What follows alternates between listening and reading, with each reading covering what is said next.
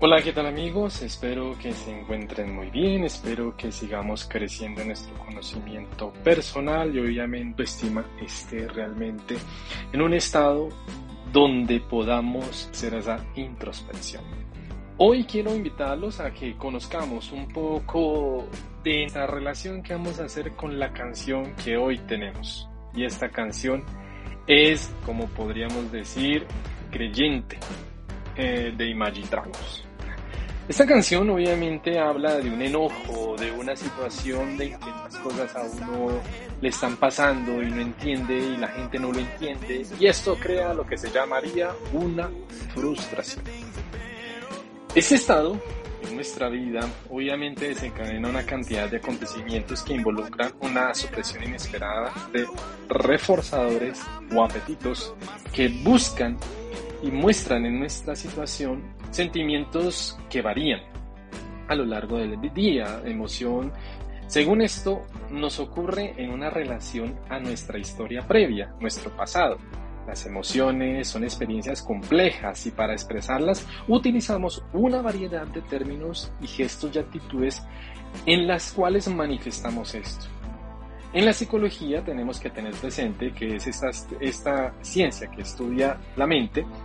Existen numerosos enfoques y teorías de la frustración.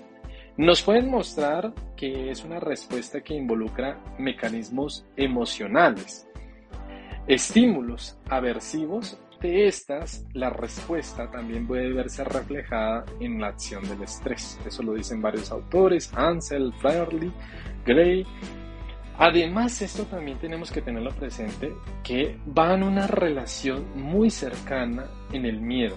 La frustración activa los mismos mecanismos en la mente desde este punto de vista. Por eso es importante que hablemos un poco de esto. A relación de esto, algunos procedimientos que van en sintonía de esto hablan de que incluyen una combinación de expresiones o emociones sorpresivas de, reforzar, como es castigo o reforzamiento positivo, para llevar entonces de esta manera a hacer una respuesta, lo que podríamos decir coraje o rabia.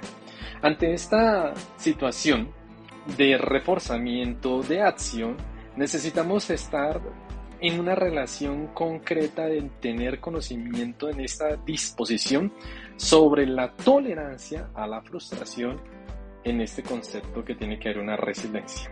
Por tal motivo, los seres humanos manejamos unos indicadores y estados afectivos que se van en relación de tres respuestas.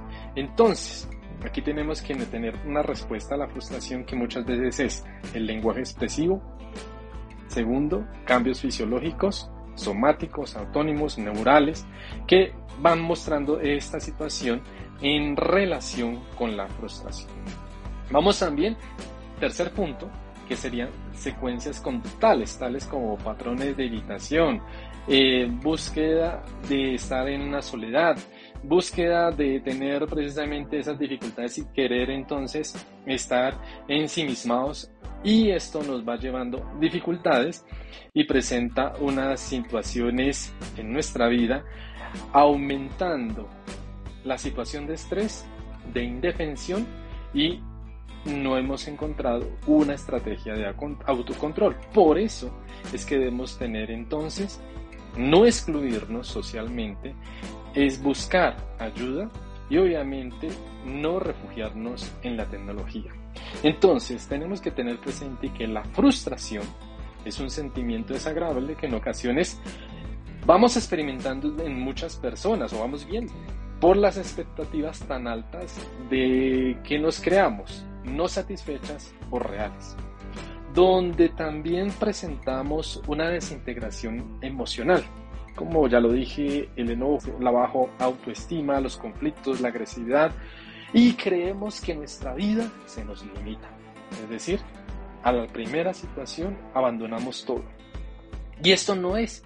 Tenemos que tener presente que nuestra vida tiene que seguir, el tiempo va andando y nosotros no podemos quedarnos allí esperando que llegue una respuesta a tu vida y te toque la puerta y te diga aquí es la solución a tu momento y a tu vida en este instante. Por eso la invitación es que debemos estar, buscar, no enojarnos, buscar alzar nuestra, nuestra autoestima, no hacer comparaciones, no ser conflictivos, por ende no tener agresividad y saber que nuestra vida continúa. No es tampoco buscar una perfección efímera, no, tenemos que tener presente que todo va andando, pero también hay errores. Por eso no debemos frustrarnos, tenemos que tener aceptación de nosotros mismos, conocer y reconocer nuestras capacidades, fortalezas, habilidades, talentos, desaprender para conocernos, creando así unas expectativas reales sin llegar a compararnos con otras personas, ni con nuestros familiares, ni con nuestros hermanos, ni con nadie. Entonces, por eso, no podemos crear agentes fantasiosos en nuestra vida. Tenemos que ser nosotros mismos y es importante buscar la tolerancia a la frustración. Y esta es la invitación que te hago en este día. Precisamente saca de ti todo eso y dale ese cambio de chip a las situaciones. Cambia todo eso que te frustra por positivo, por ser positivo. Es decir, no puedes abandonarte en tu vida y quedarte encerrado en los videojuegos o en el computador o en las redes sociales, sino que tienes que entender que debes seguir en la vida porque esta continúa y no para. Esta es la invitación que te hago.